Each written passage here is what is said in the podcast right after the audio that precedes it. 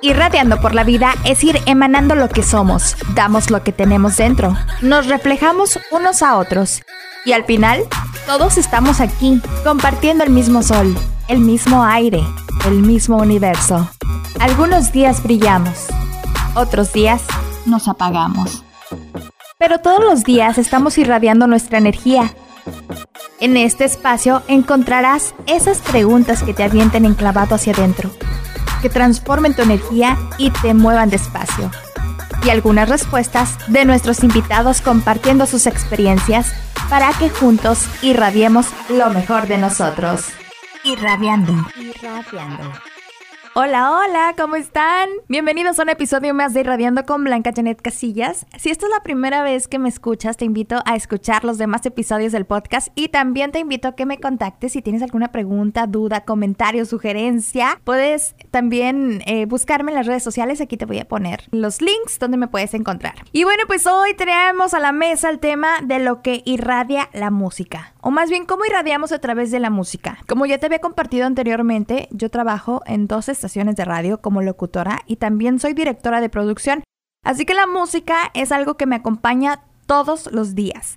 Y posiblemente, si tú has escuchado la radio alguna vez, de seguro has notado que los locutores tenemos la labor de acompañarte durante tu día, de amenizarte el momento, de que conectes con alguien y te sientas en compañía principalmente. Obviamente dependiendo del formato de la radio, cada locutor hace su parte e interactúa desde lo que quiere proyectar. Y bueno, ese tema me gusta para desglosarlo en otro episodio porque es muy interesante la magia de la radio, en verdad.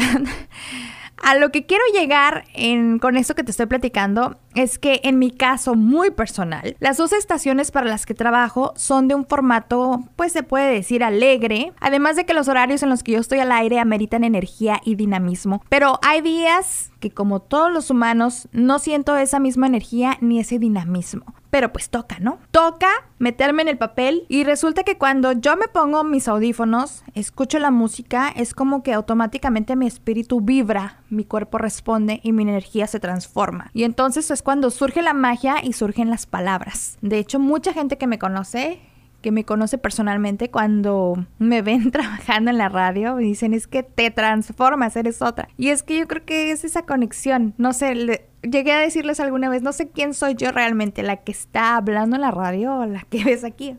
Soy la misma, ¿no? Es esa conexión, es, es eso que sucede cuando tú sientes la música, la letra, el espacio en el que estás. Bueno, pues lo mismo me pasa y algunos a lo mejor se identifican cuando estoy en casa y me toca limpiar, por ejemplo.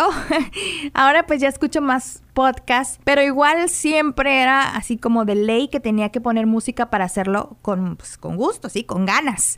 Yo vengo de una familia muy fiestera, que les encanta la música, les gusta mucho bailar y escucharla, así que crecí escuchando música casi todo el tiempo y conforme crecía fui adoptando mis propios gustos musicales. Con la música me enamoré, me decepcioné, lloré, reí, bailé y obvio, aún la sigo haciendo, pero creo que lo hago de una manera más consciente. Ahora que trabajo en este medio, puedo entender un poco más de cómo es que funciona. Creo que el haber metido un poquito las narices detrás de cámaras me ha permitido ver un mundo diferente y pues ahora el hecho de ser madre me hace pensar en qué tanto influye la música en nosotros. Alguna vez pensé que no era realmente así, que cada uno elegimos lo que queremos hacer o aprender y que una canción no podía influir en lo que éramos o no, o en lo que hacemos o no. Pero ahora estoy convencida de lo contrario. La música influye en nuestro estado de ánimo principalmente. Si estamos tristes y escuchamos una canción triste, esta agudiza el sentimiento y nos sumerge aún más en esta emoción. Y funciona igual al contrario. Si te quieres sentir empoderado, escuchas una canción que hable de ello y entramos en ese papel, ¿no? Es como que si literalmente dicen tus emociones, al son que me toques, bailo.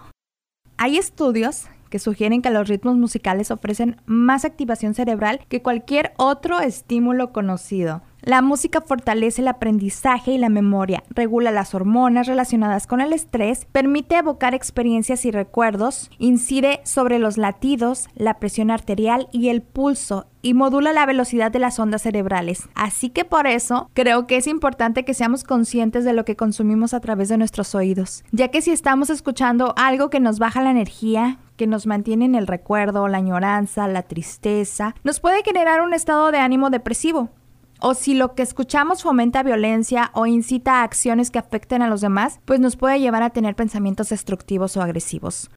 Creo que aquí entra la inteligencia emocional como un papel súper importante. Saber elegir conscientemente qué es lo que quiero escuchar. Y bueno, yo te puedo hablar de este lado de la música, del lado de quien la escucha, la vive, la presenta, la baila, pero hoy te quiero presentar a Néstor Varela, un gran músico que viene a hablarnos de ese lado, del que la crea, del que la escribe, del que la expresa.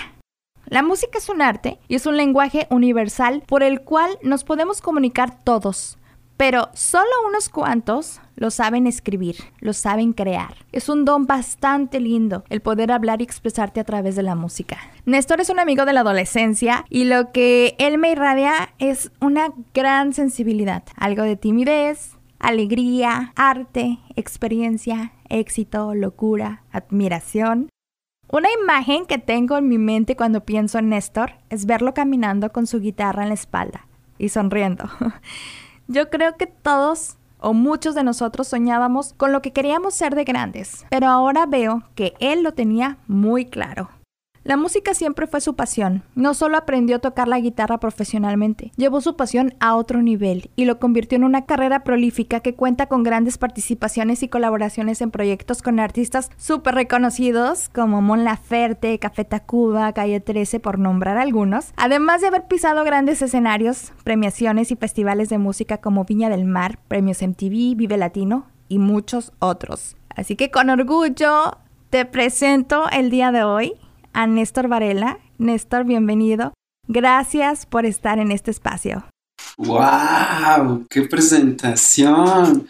Me encantó. Muchas gracias, muchas gracias por invitarme. Es de verdad un gusto. Para mí ya la está esperando desde el día que me escribiste. Hacerla, hacerla, porque sí, de verdad me da mucha nostalgia poder compartir mis experiencias contigo, puesto que nos conocemos desde que éramos unos bebés, prácticamente. Prácticamente. Te regresé a la secundaria.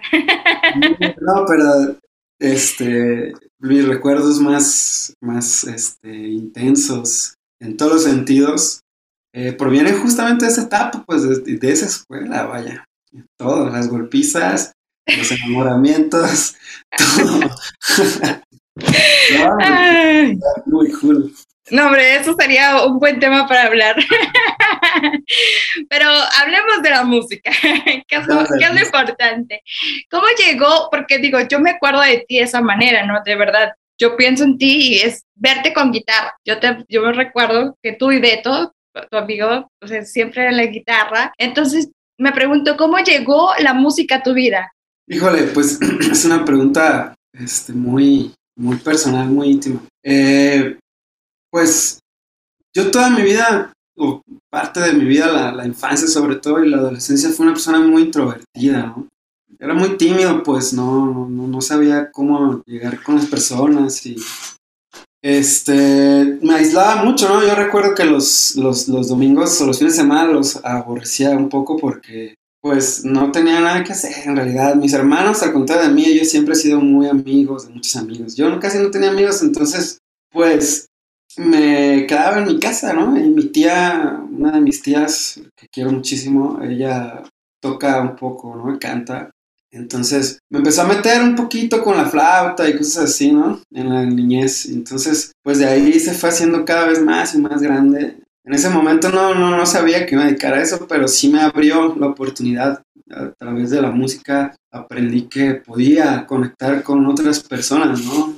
Es bastante interesante cómo funciona, como tú lo dijiste en la introducción. Wow, yo no sabía esa parte de ti y bueno, por eso estamos aquí para compartirlo. Lo que sí recuerdo esa parte que es muy tímido. O sea, yo pensaba, acercarse a ti era muy difícil. No, era como que sacado, eras hombre de pocas palabras. Entonces, ahora que dices esto, creo que entonces la música te ayudó, puede decir, a expresar lo que sentías y que tú no podías decirlo en palabras, quizá. Absolutamente, sí, sí, sí, este, me, me ayudó a tener un poco de más confianza en mí, ¿no? En, en quién soy, en, en esa época de la adolescencia, tú sabes, es complicadísimo porque estás apenas teniendo como identidad o buscando una más bien. Entonces, ya sabes, después con las personas afines a mis gustos empecé a, crear lazos un poco más profundos debido a eso, justamente a, las afinidades en la música, a los gustos compartidos, ¿no? Es muy chistoso eso que dices porque quizá tú pensarías como no tenías muchos amigos, pero creo que los amigos que has formado son amigos de vida. Y muchas personas podemos decir que a lo mejor tú encontraste tu pasión, tú encontraste tu sentido de vida y muchos que ya somos adultos posiblemente podemos estar divagando todavía por el mundo y con amigos aquí, con amigos allá, pero no con una, con una solidez como la que tienes ahora. Y esto me viene pues a la adolescencia, qué tan importante es conectarse consigo mismo y qué padre que por medio de la música tú lo pudiste hacer. Claro, sí, es, es una bendición en realidad poder pues hacer lo que te gusta. A mí me gusta hacer muchas cosas, ¿no? Obviamente mi familia quería que fuera ingeniero, por ejemplo, y, a mí no me desagradaba la idea, pero en su momento pues pensé, pues, ¿qué voy a hacer con algo que me gusta? Pero si hay algo que me gusta más que eso, pues yo creo que es por ahí, ¿no? Y fue difícil, la verdad, fue difícil porque, tú sabes, en el lugar donde somos, gente que trabaja mucho, gente que no tiene, o en su momento eh, tus experiencias eh, son muy diferentes a las del medio artístico. Este, pues me pusieron ahí algunas trabas, pero al final siempre me han apoyado, ¿no? Y mi familia siempre ha estado ahí para mí.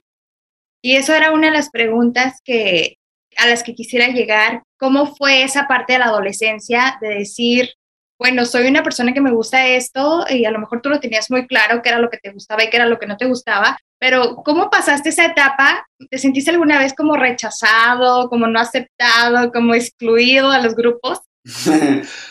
pues fue muy chistoso. El, al inicio, cuando tú llegas y con tu guitarrita y ya sabes, ¿no? Porque había muchachos o compañeros pues que tocaban bastante bien, ¿no? Y que hacían y eran mucho más populares, eran gente, ay, chavo toca increíble. Eh, en ese momento, pues no, no era, en realidad no significaba gran cosa, pues en el sentido de, que la gente viera eso como algo positivo o negativo, era algo totalmente intrascendente. Pero poco a poco se fue transformando en, en este, en algo en el, que la gente también, sobre todo mi familia, empezó a, a disfrutar. No nada más como a, pues de repente a limitar sino a decir, ok, esto está... eres bueno, eres bueno, ah, ¿no? no sé. quizá, quizá pues porque veían que me, gustaba mucho, porque veían que, que, lo hacía constantemente, pues, ¿no? Esta carrera, tú lo sabes, es estar haciendo cosas y cosas y cosas y nunca detenerse. Pero sí, sí, este, fue difícil, fue difícil al principio, como te lo decía en su momento, mi familia, yo vengo de una clase trabajadora, pues mi familia se dedica hasta la fecha a trabajar, ¿no? A, vivir a través de su trabajo, ¿no? Y, para ellos entender una manera diferente de vivir que no tenga que ver con una empresa o con un negocio igual esto lo es, pues, pero no es tan viable cuando no lo has, o no tienes a alguien cercano, pues, que, te pueda decir, no, es que sí, esto es así, esto es un negocio y esto te puede dejar dinero, ¿no? O sea, ellos querían para mí que fuera pues, más estable, ¿no? Y los entiendo, ¿no? Ya cuando vas creciendo te das cuenta que, bueno, tienen toda la razón. Creo que, bueno, antes me imagino que esas eran las creencias. Será porque ahora yo estoy en, en este medio que es pegado a la música, pero antes creo que la creencia era como que los músicos eran como que los muertos de hambre, ¿no? O sea, te vas a morir de hambre si te vas a dedicar a la música, tienes que tenerlo como una opción B, como que no era como algo que lo veían, como dices tú, muy estable.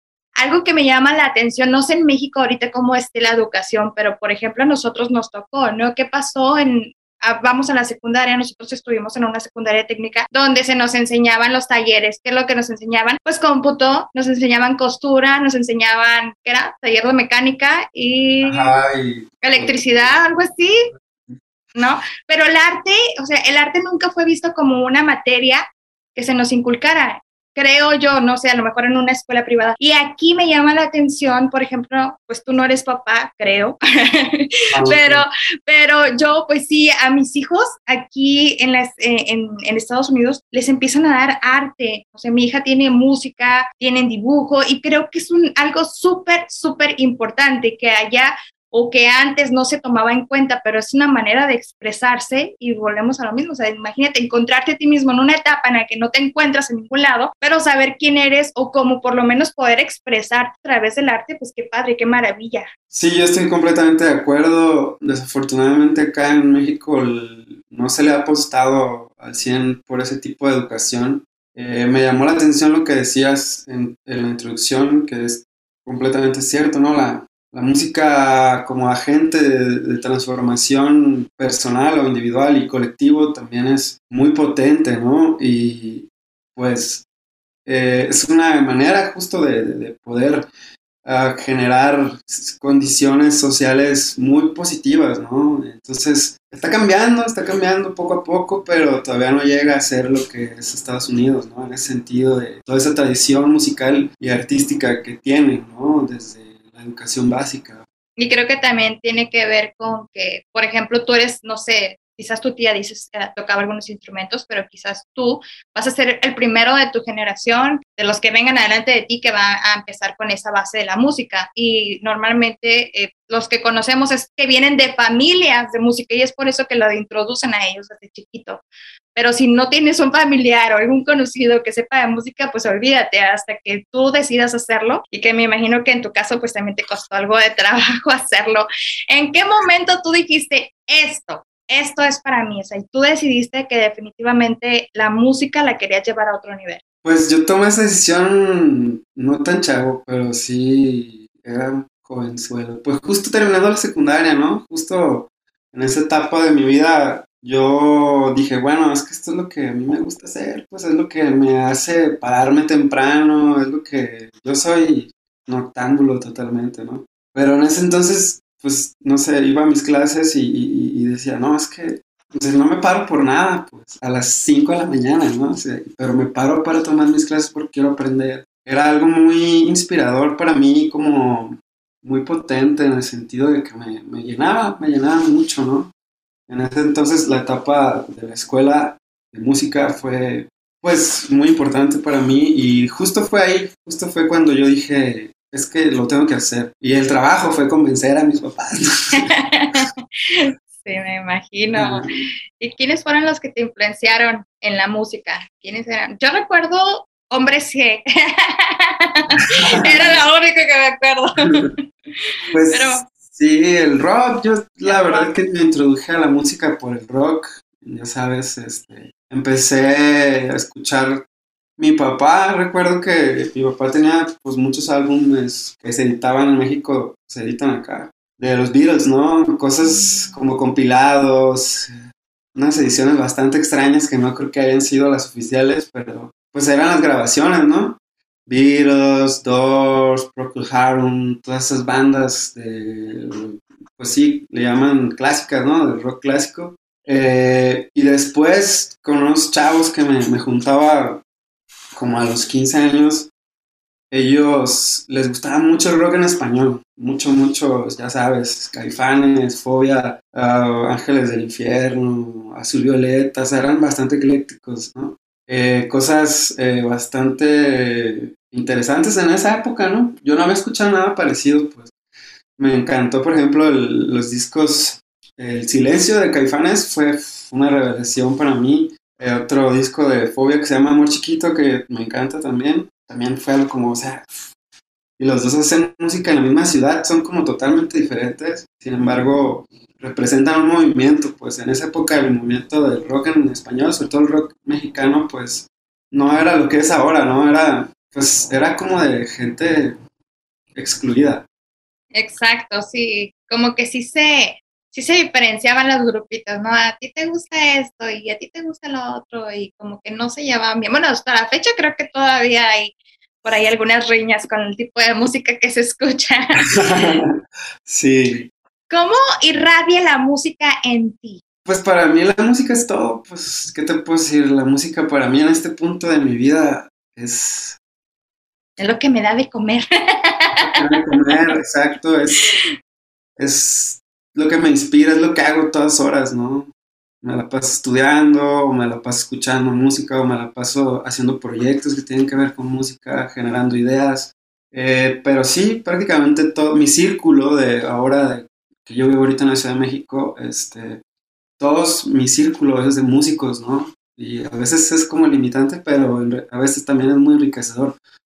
Porque pues jalamos casi todos para el mismo lado, ¿no? Entonces, es eso, es, para mí es, ah, ¿qué te puedo decir? Beethoven, Beethoven, yo leí su biografía y pues su biógrafo dice que él, él en verdad creía que, la música, de, de, verdad lo creía, o sea, todo en sí decía que la música, pues podía transformar el mundo, ¿no? Era hasta casi una religión para él y para mí no es una religión, pero sí creo que la música es una de las maneras más emblemáticas que el ser humano tiene para poder transformarse, ¿no? Entonces es un privilegio poderlo vivir de primera mano.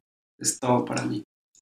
Es un don, es un don. Yo quise aprender a tocar guitarra y me quedé en el quise. Quise aprender a tocar piano y me quedé en el quise.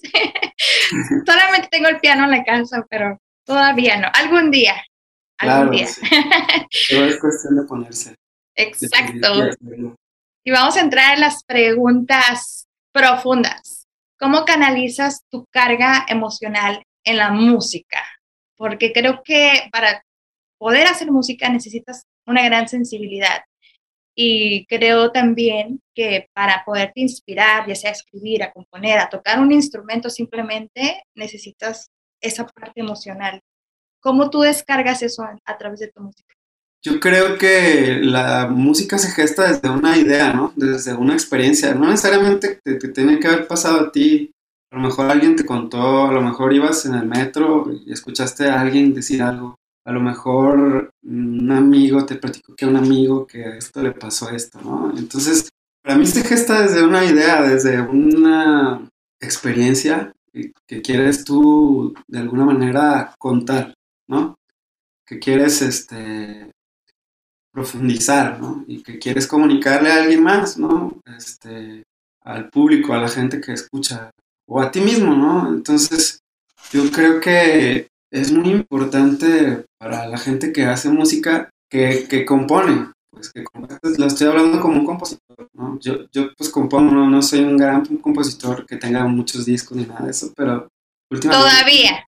Todavía, porque no tengo tanto haciéndolo, pues casi toda mi carrera la he hecho como músico de sesión, como instrumentista, pero ahora estoy metiéndome en este asunto y creo que es muy importante para cualquier persona que creativa, sobre todo músicos, tengan claro lo que vas a, vas a expresar, ¿no? Y a partir de ahí ir construyendo pues tu discurso, ¿no? Un discurso que tiene que ser muy honesto en mi punto de vista, que tiene que ver, que tiene que ver contigo, por eso dije desde una experiencia, ¿no? Como vivir la emoción. O sea, es como cuando vas a ver una película o una serie o lo que tú quieras, ¿no? Te, o lees un libro, simplemente tú te metes en la emoción de el personaje y lo haces tuyo. Y me imagino que es la manera en la que lo expresas musicalmente. Claro, sí, este, se trata de, de contar una historia, ¿no? Todos, yo creo que ahora todos somos muy afines a, escuchar historias, ¿no? Desde niño, yo recuerdo que pues me, me, eran más entretenidas las clases de un maestro que pues contaba cosas a uno que solamente se ponía a decirte, es que esto es esto y esto y esto y esto, ¿no?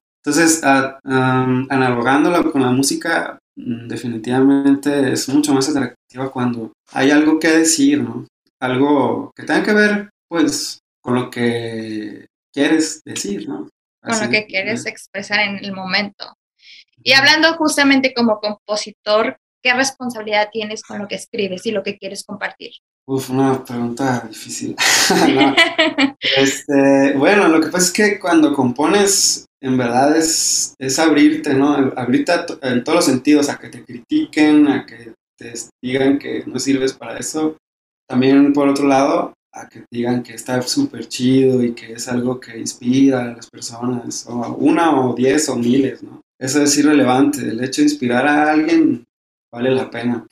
Entonces, este, sí creo que la responsabilidad es esa, ¿no? Es justamente ser honesto contigo, ¿no? Ser, ser, honesto con tu discurso, ser honesto con lo que, con lo que buscas, ¿no? Yo particularmente ya estoy un poco cansado de, pues, de estos discursos del capital, ¿no? Del, del consumo, del tú eres así, yo soy asá. Entonces en mi música yo trato de, de buscar un punto que tenga que ver más con la colectividad, con los temas que me interesan, el medio ambiente, la igualdad de género, el arte, ¿no? Mm, siento o me gusta creer que me profundizo un poco más en, en cuestiones no tan, tan triviales. Bueno, no sé cómo funciona la música, pero yo, por ejemplo, las estaciones que trabajo pues son comerciales. O sea, la música que se toca es comercial.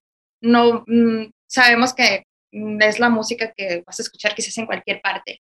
Pero hay cosas en las que yo no estoy de acuerdo, sin embargo, pues están dentro del formato y es parte de mi trabajo estarlos presentando, ¿no? Entonces, hasta cierto punto sí ha entrado como en debate de que, ok, pues ya está, la música es así, esto, esto es lo que, se, lo que se está tocando. Mi responsabilidad como locutora y como poder tener un, un, un micrófono y poder llegar a una, mil personas, no sabes, es pasar un mensaje que pueda dar un balance a, a lo que se está tocando, quizás, ¿no?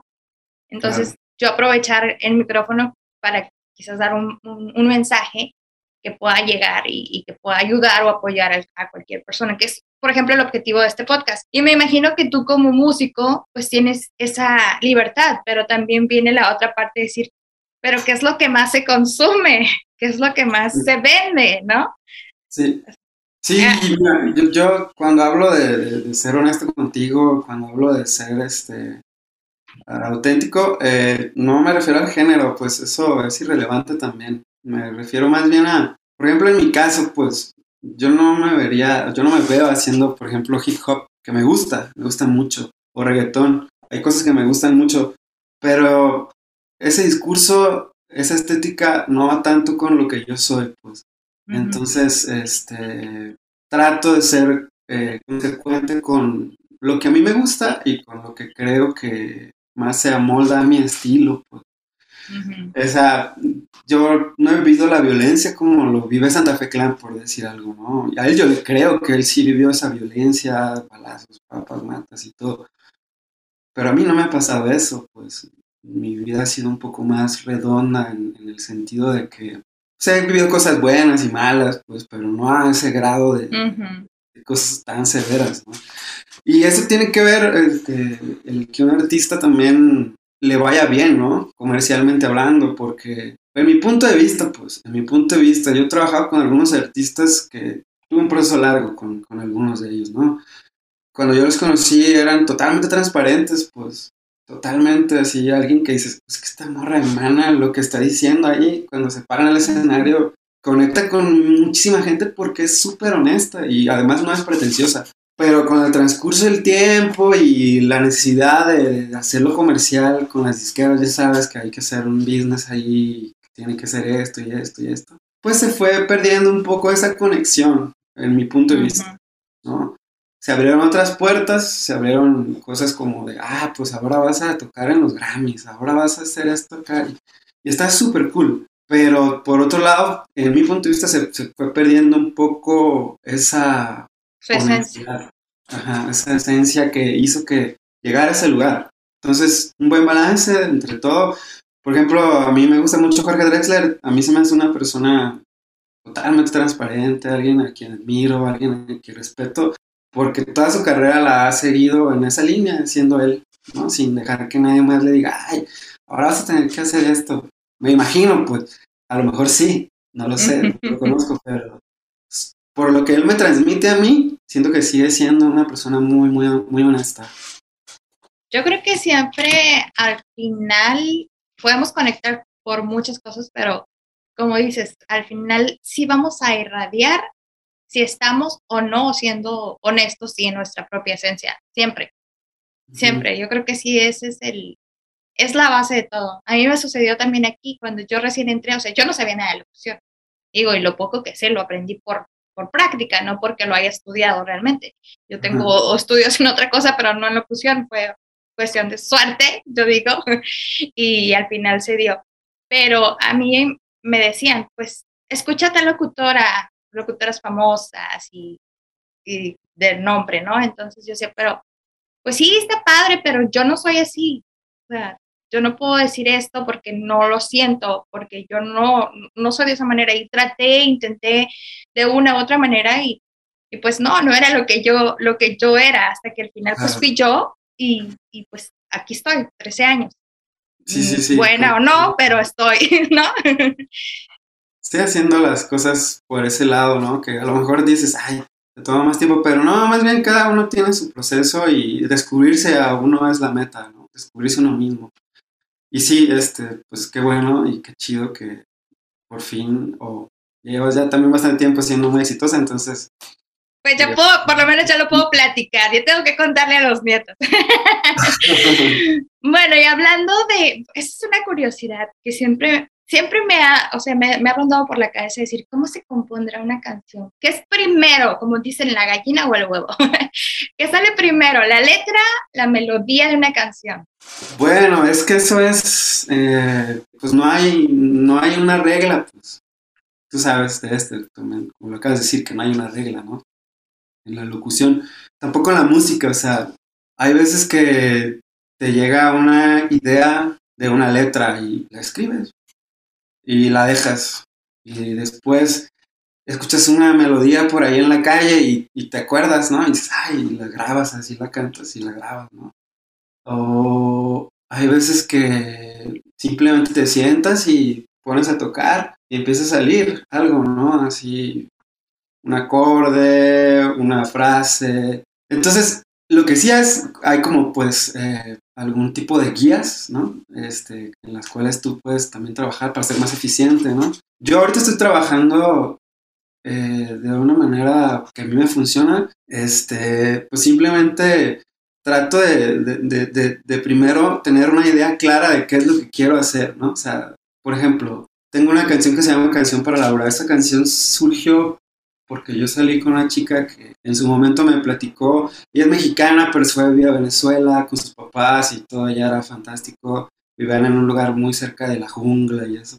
Entonces, era muy feliz y después todos se, sus papás murieron y se fue todo el carajo.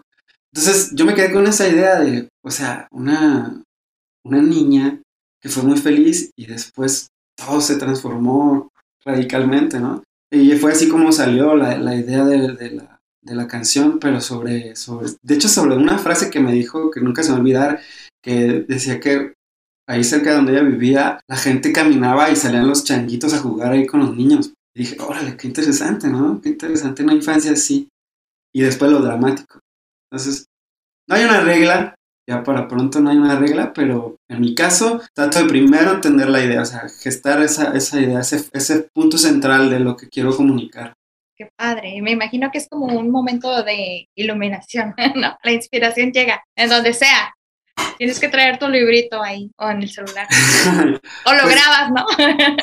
sí, lo grabas o de repente lees algo, algo interesante y dices, ah, esto me, esto me gusta, y ya lo subrayas o lo pasas a otro lado y después ahondas más sobre eso, pero eh, no, yo siento que es que hay un mito, fíjate, en mi punto de vista particular ahora que ya estoy mucho más eh, metido en, en, la carrera, no es como dice el mito, pues, de que el, el músico, el compositor es un ser acá de iluminado y que llega los Dios y ah, la atención, ¿no? No, no, en mi caso no es así, y, y como, platicando con muchos amigos, mmm, coincidimos en eso. Simplemente es trabajo, pues, es trabajo, es ser, es ser este, constante, es, es tener un plan, ¿no? Ser, a ver, si dices, bueno, yo ahorita no estoy haciendo casi música, porque me estoy dedicando más a hacer sesiones con el trombón, pero lo ideal sería que yo dijera, bueno, de 8 de la mañana a 10 de la mañana me voy a poner a escribir letras, hacer melodías, hacer lo que sea, todos los días para después de todo, con todo ese material empezar a, generar más ideas, ¿no? Cada vez más grandes, hasta que ya tengas todo un disco, 20, 30 canciones para hacer un disco o algo así. Wow. No, pero yo sí creo que sí tiene que ver mucho la iluminación. Se lo digo porque yo me considero una persona muy creativa. De hecho, a mí me encanta escribir también. Me encanta escribir. Lo he perdido porque, pues, es práctica, obviamente. También es práctica leer y sacar inspiración de algún lado. Pero si yo me voy a poner a escribir, no es como que digo, ahorita lo voy a escribir y ya. Sin, tengo que darme mi tiempo, poner música. De hecho, eso a mí me ayuda mucho, poner música que me motive, que me inspire, que me haga entrar a, a esa parte a la que quiero llegar y entonces ahora sí poner, poder ponerme a escribir. Bueno, eso es lo que a mí me pasa. Y entonces sí creo que tiene que haber algo de inspiración, iluminación, como lo quieras ver. Claro, estar en, un, en una condición, ¿no? llevarte hacia un lugar tú mismo. Un espacio, exacto, una introspección. ¿Y qué le da vida a qué? La melodía la, a la letra, la letra a la melodía, ¿cómo surge la sincronización? Yo he trabajado de las dos maneras, o sea, primero la música, después la letra, soy más músico que letrista. Y también he hecho en pocas ocasiones primero la letra, ¿no? Ahora estoy convencido de que lo que tiene que dictar el, la música es justo la letra, pues vamos, eh, hacer una canción eh, en realidad es contar algo, ¿no? Contar una historia, contar una experiencia. Entonces, la música funciona como, la música en canciones funciona como la música en el cine, ¿no? La música en el cine te está describiendo una escena. Igual pasa con la letra, con las canciones, ¿no? Entonces, estoy tratando, estoy tratando de hacerlo de esa manera porque a mí se me da más fácil lo otro. O sea, pongo ya armo toda una canción, oye, la letra. Ah, se me pasa un pequeño detalle, la letra. pero ¿qué onda con la letra? Y, y sí, o sea, cuando tú trabajas uh, primero la letra, este, no, no quiere decir que de un no te tengas que aventar una letra, ¿no?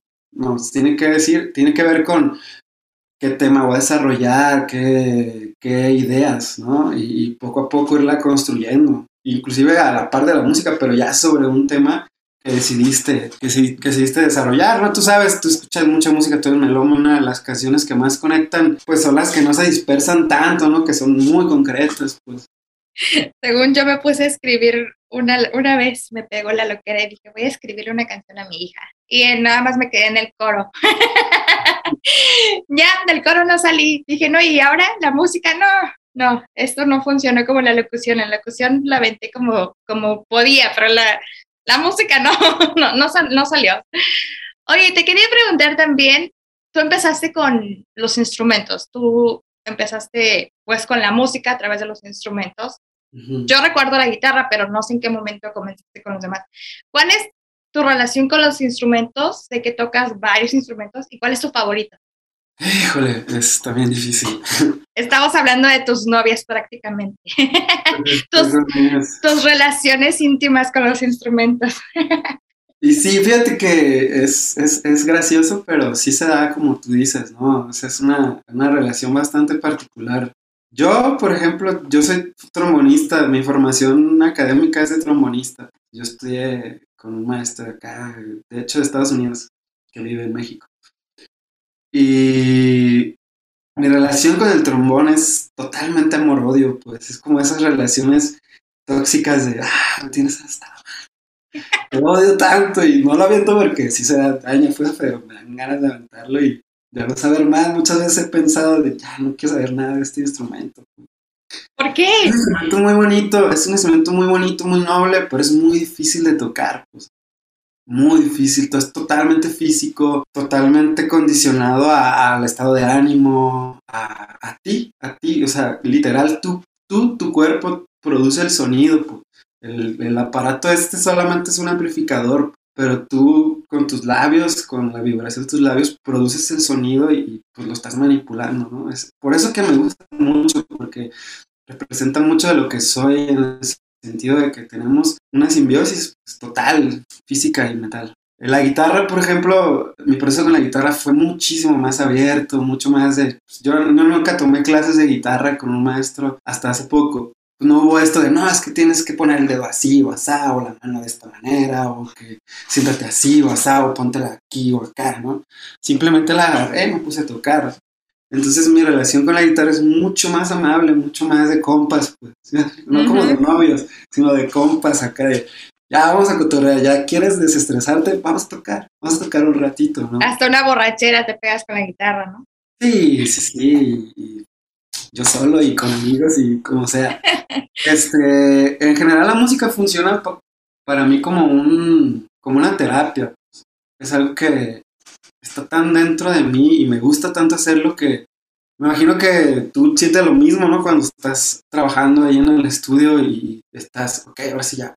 Te conectas con algo que te, que te hace sentir tan bien que el tiempo pasa, se está temblando, puede pasar mil cosas, una bomba aquí y tú sigues en lo tuyo, pues te, te abstrae demasiado. Entonces me hace conectarme con muchas ideas, con muchas cosas a través de, del análisis, pues de no, es que la regué, ahora sí con mi papá, la verdad sí la regué, perdón, y esas cosas, ¿no?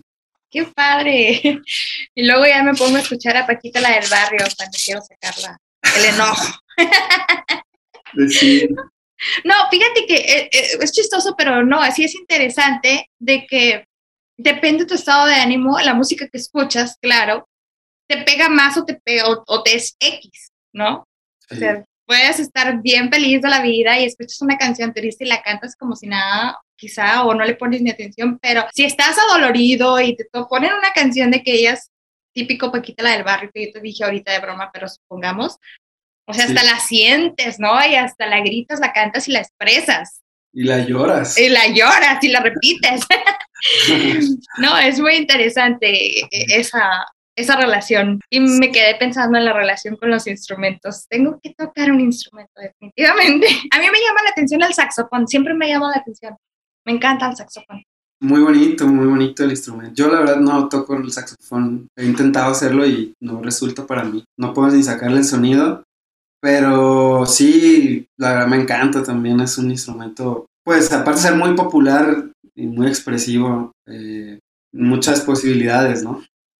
Y bueno, ya te pregunté quizás esto, pero me gustaría como reafirmarlo. ¿Qué es lo que tú quieres irradiar con tu música? Pues lo que yo busco con mi música, mi proyecto personal que se llama Saturnos, este, es justamente cambiar un poco la, la conciencia de las personas, ¿no? O sea, como te lo comentaba hace un momento, yo estoy en una etapa en mi vida en la que ya no quiero, ya no quiero ser una persona violenta, ya no quiero ser una persona pretenciosa, ya no quiero ser individualista, pues quiero, quiero ser alguien que, pues que deje algo, ¿no? Que deje algo positivo. O sea, aquí en la Ciudad de México hay una crisis espantosa de agua, ¿no? Y, de verdad, yo me siento muy mal cuando la gente, pues, en la calle o en sus casas no les importa tener una gotera o dejar la llave abierta, cosas así. o sea, a lo mejor a ti a mí, cuando lo que tenemos que vivir, a lo mejor no la sentimos tan grave, pero más adelante a, tus hijos les va a afectar muchísimo, pues, y eso es algo que no podemos dejar que siga sucediendo. Entonces, sí, eso es lo que yo trato de, irradiar con mi música. Tratar de, hablar de cosas que yo particularmente considero que son importantes, ¿no? Por ejemplo, tengo otra canción que, hace una crítica pues a las redes sociales. Yo siento que las redes sociales pues son una buena herramienta, pero en general todas las, todos la usamos o las usamos de la peor manera, ¿no? Como para hacer vida social y criticar y a generar más controversia, violencia, cosas así, pues, pues irnos sepultando cada vez más a nosotros como, como especie, ¿no? Pues qué triste porque así como hay cosas horribles, también hay cosas bien chidas en la humanidad, cosas que cambian el dogma totalmente. Y pues vale la pena irnos por las cosas positivas, por las cosas que proponen. Yo no digo que así escuchar reggaetón, perrear y todas esas cosas esté mal, no, no, no. También tiene su lugar y tiene su, su, momento. Ajá.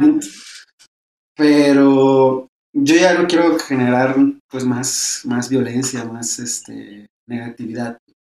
más de lo mismo. Y tú lo mencionaste, ¿cómo crees que la música influye con nuestras nuevas generaciones? Pues yo creo que para las nuevas generaciones es, es total, es, es, tan importante como lo es para nosotros, ¿no? O sea, no consigo a un niño que no esté ligado a la música Mm, quizá no, no, no, en el sentido de como tú y yo la concebimos de tener discos, pero sí como algo que es parte integral de su vida, ¿no? No sé, cuando juegan, yo no tengo hijos, pues, pero mi sobrino le encanta estar en el iPad malamente. estar ahí y todo tiene música, pues, todo tiene, todo es audiovisual, pues, ¿no? Una experiencia completamente audiovisual y todos esos componentes los van integrando, los vamos integrando todos a nuestro bagaje, ¿no? Y a nuestras experiencias, valga la redundancia. Desgraciadamente, pues cada vez están metidos más en, este rollo, pues, de todo aquí en vez de estar allá. Y no pierdo la esperanza de que eso cambie, pues. Pues me imagino que, bueno, yo también peleo mucho con la tecnología, de que, por ejemplo, mis hijos, pues de que se la pasan en los videojuegos y eso. Lo que sí, pues, es no pelear, para mí no es ya no pelearme tanto con esto porque es otra generación, es otro estilo de vida y sabemos que pues a ellos les tocó esto, ¿no? No es como que ni bueno ni malo, sino cómo gestionas, dijeras tú, el, el hecho de qué es lo que están viendo, qué es lo que les permitimos, involucrarnos como papás o como sociedad, involucrarnos y, ver qué es lo que se está compartiendo en redes sociales, en, en, videojuegos y todo este tipo de cosas. Creo que también en la música debería de existir eso que existe en las películas, de, de qué edades a qué edades puedes escuchar esto, de qué edades a qué edades puedes hacer esto, ¿no? Porque si hay muchas canciones que las puedes escuchar dices, yo si voy en el carro con mis hijos, te lo juro que si pongo así la estación a veces como que, ah, mejor le cambiamos porque, especialmente porque mi hija, mi hija tiene, tiene 10 años y ella luego escucha algo y mamá, ¿qué significa esto? Y yo digo, ay, trágame tierra. ¿Cómo le explico? No como, y no es como que la quiera ocultar el mundo, pero siento como que hay cosas que no son necesarias a su edad que se vaya enterando, que sepa o que quisiera yo en ese momento explicarle. Pero creo que sí deberíamos ser muy conscientes, tanto como, como adultos. Sí, a final de cuentas, eh, ellos consumen lo que los adultos, gente como tú, como yo, les ponemos, ¿no? O sea, y desgraciadamente los intereses del capital, ah, tengo esa palabra, ¿no? Los intereses del capital, pues son esos, generar, generar, generar. No tanto la educación, no tanto la, honestidad. de hecho, les conviene, ¿no? Les conviene Entonces, que sí, no haya educación. como artistas, como padres, como lo que sea, hay, hay, hay que ser, pues, eh, coherentes y tratar, por lo menos yo y mis amigos tratamos de, pues, de, de, de, hacer eh, un movimiento que sea eh, un poquito alterno a eso, a eso que se genera, que lo repito, a mí no me desagrada, pues, no me desagrada pero tampoco me, me gusta escuchar corridos donde pues, solo alaban los asesinatos o... hay mucha inseguridad en este país, siento que... No ocupan más, sí. Pues, es darle más y más poder a algo que pues no está aportando nada, pues más que más violencia, más inseguridad, más muerte. Y bueno, hablando de cómo ves tú la importancia de ser tú mismo en este medio, con esta propuesta que tienes, de crear conciencia y que sabemos, volvemos al tema de que no es tan comercial, que no es lo que vende a la primera, quizá por la conciencia que hemos manejado, por la educación que tenemos o la poca educación que tenemos como sociedad. ¿Qué tan importante es pararte en ti, ser tú mismo y continuar en este camino? Yo siento que, que sí se puede, ¿no? Que es cuestión solamente de, generar audiencias, pues, de generar gente que, que le interesen las cosas que a ti te interesan, ¿no? Hay mucha gente en este mundo. Obviamente hay gente que le gusta el rojo y hay gente que le gusta el verde, hay gente que le gusta lo que sea y hay mucha afinidad, ¿no? Entonces, eh, lo importante yo creo es justo ser auténtico y, no dejarte llevar por lo inmediato, ¿no? Lo inmediato ahora está de moda, todo ahora sí es. ¿Qué, qué quiero decir? O sea, ¿quieres comer algo? Ah, celular y te llega a tu casa, lo que sea, caro, barato, ¿Tienes una novia? Ah, pues estás así, ¿no? Acá con el teléfono.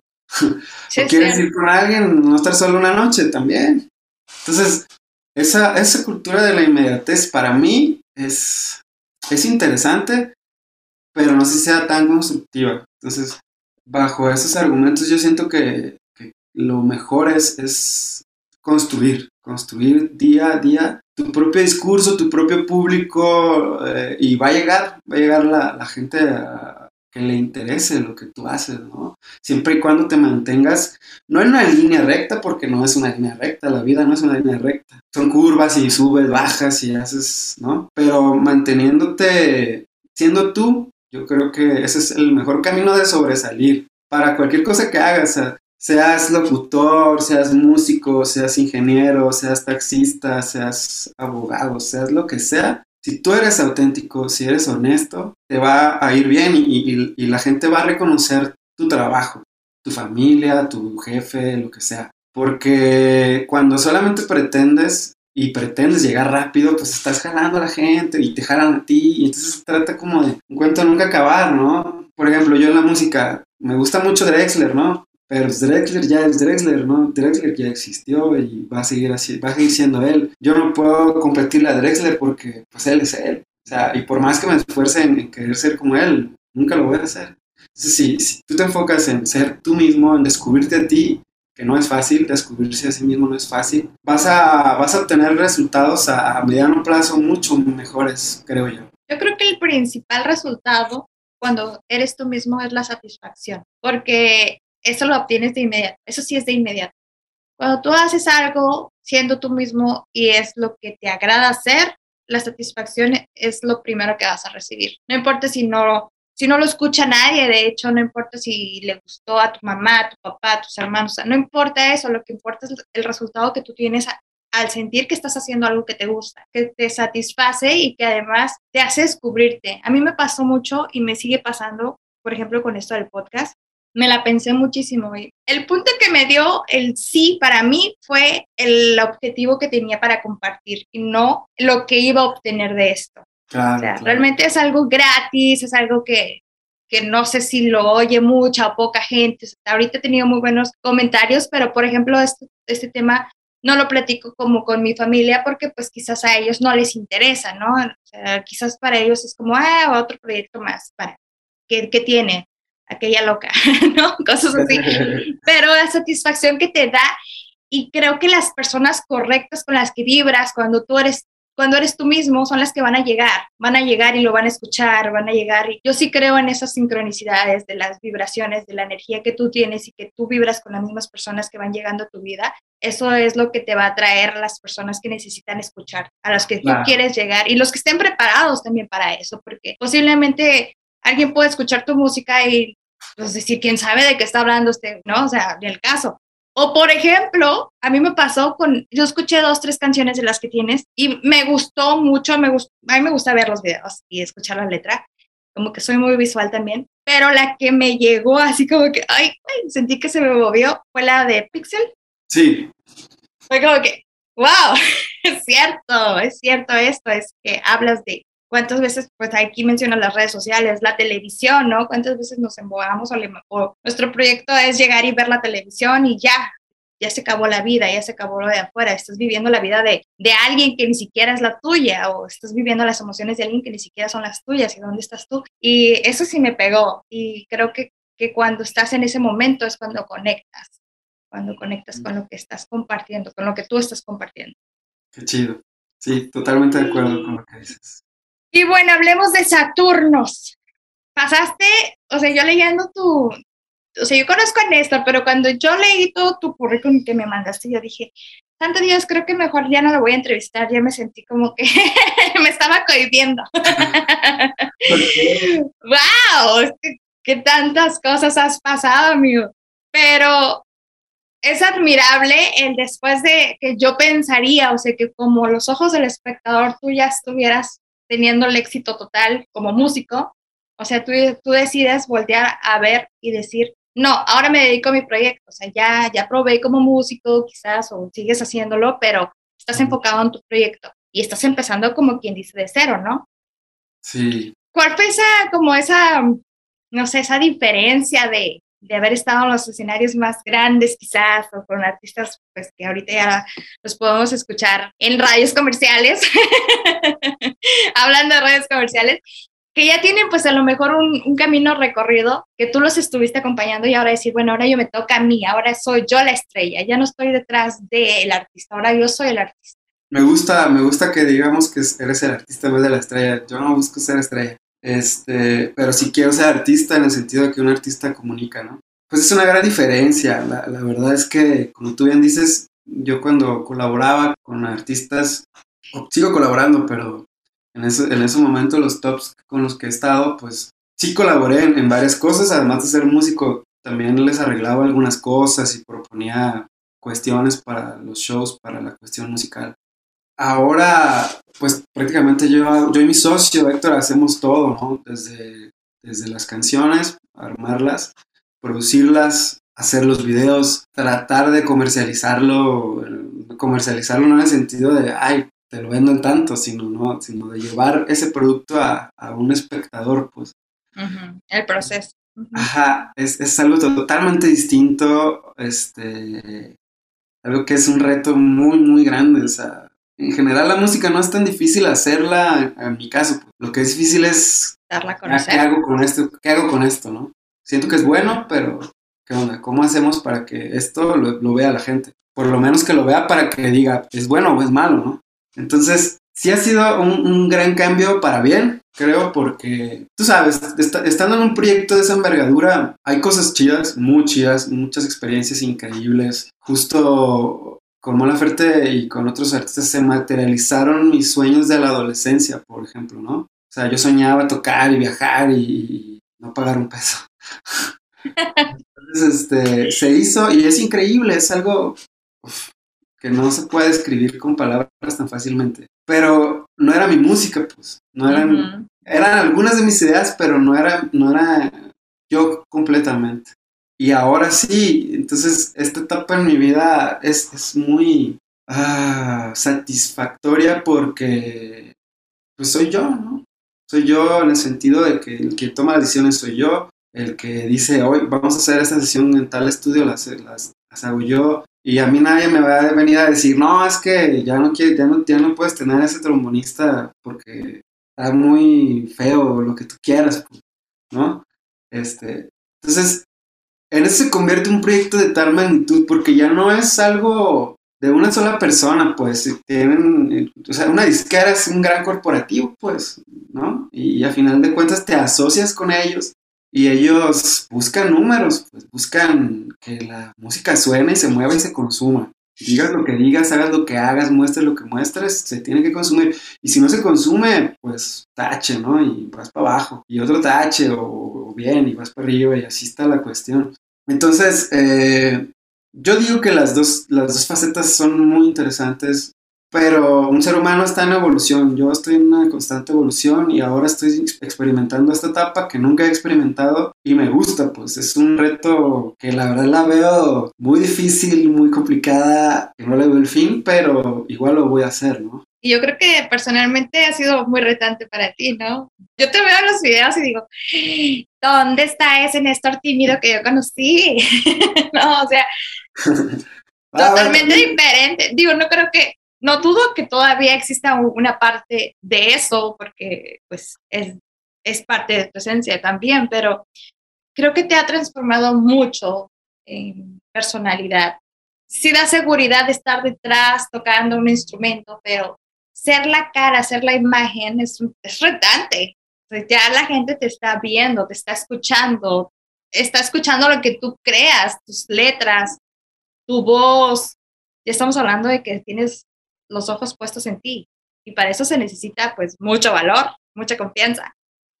Pues eh, sí, sí, este, siento que justo estar en esos escenarios te da, es curioso, pues te da confianza, pues, pero es curioso porque ah, estar en, no sé, Viña del Mar, por ejemplo, que fue uno de los mm. shows que más me gustaron, no me sentí tan nervioso como me sentía cuando hacía los recitales de mi escuela, ¿no? Que solamente había 15 personas era un formato mucho más íntimo, con gente que sabía lo que estabas tocando y yo decía, ay, ya me van a escuchar, le estoy reggae y riegue, ¿no? Y allí, pues, ah, existe la barrera del escenario, además yo no era el que estaba al frente, ¿no? No era mi responsabilidad de estar animando a las personas, yo tocaba y, me la pasaba toda madre, pues. Y sí había ciertas cosas que yo tenía que cumplir, pero eran pequeños segmentos, ¿no? No era estar todo el tiempo así hacia adelante. Y ahora con mi proyecto, pues sí, es algo que he tratado de aprender, aunque no se me da mucho, pero pues va, va a surgir, va a surgir. No, no, no pierdo la Está surgiendo, está surgiendo, créeme. Gracias. Se ve, se ve, se nota. Oye, pues qué padre, me encantó, me encantó haber platicado contigo, haberte visto aquí en computadora, aunque sea, por algo nos, es buena la tecnología. es lo bueno. y pues gracias por haberte dado el espacio, por haber traído este tema que yo pensé en ti como, sí, la música definitivamente mm, tiene que compartirnos esto porque pues como te digo, yo puedo hablar de la música por detrás, pero tú estás sumergido en, en ella y pues has estudiado bastante. Yo nunca me imaginé que existiera una licenciatura o que existiera una carrera completa para aprender a tocar un instrumento. O sea, ¿quién, tú piensas como que, ok, agarras el instrumento, tienes, no sé, eres bueno para tocarlo y ya. No, o sea, tiene, tiene su, su chiste también. Así que es admirable, es admirable hasta donde has llegado, felicito. Y qué padre, para mí es mucha inspiración de que hayas logrado tus sueños y que sigas todavía en ese camino y sigas, y yo sé que vas a llegar todavía más lejos. Muchas gracias y pues muchas gracias a ti, gracias por también abrirme el espacio. Yo también quería hacer esta charla desde hace mucho tiempo y ha sido muy, muy, muy interesante pues poder traer todos estos temas. Espero que que pues sirva de algo y pues ojalá que pronto nos podamos echar unas en vivo, ¿no? Ya, ya no la debemos, no la debemos desde aquella vez. Tú tenías que ir, yo me tenía que ir, entonces no se pudo, pero estaría chido también platicarlo vivo. Claro que sí, y ahí voy a dejar las redes sociales para que sigan a Néstor y también el canal de YouTube para que lo conozcan, conozcan a Saturnos y también pues ahí compartan la música, la escuchen, está, de verdad sí, están, están llegadoras, conectas. Y me gusta, me gusta el, el plan que traes de hacer música consciente, eso es yo creo que ahí sí estamos súper conectados. Gracias, Néstor. Te mando un fuerte abrazo. Cuídate mucho. Hasta el próximo episodio de Irradiando con Blanca Janet Casillas.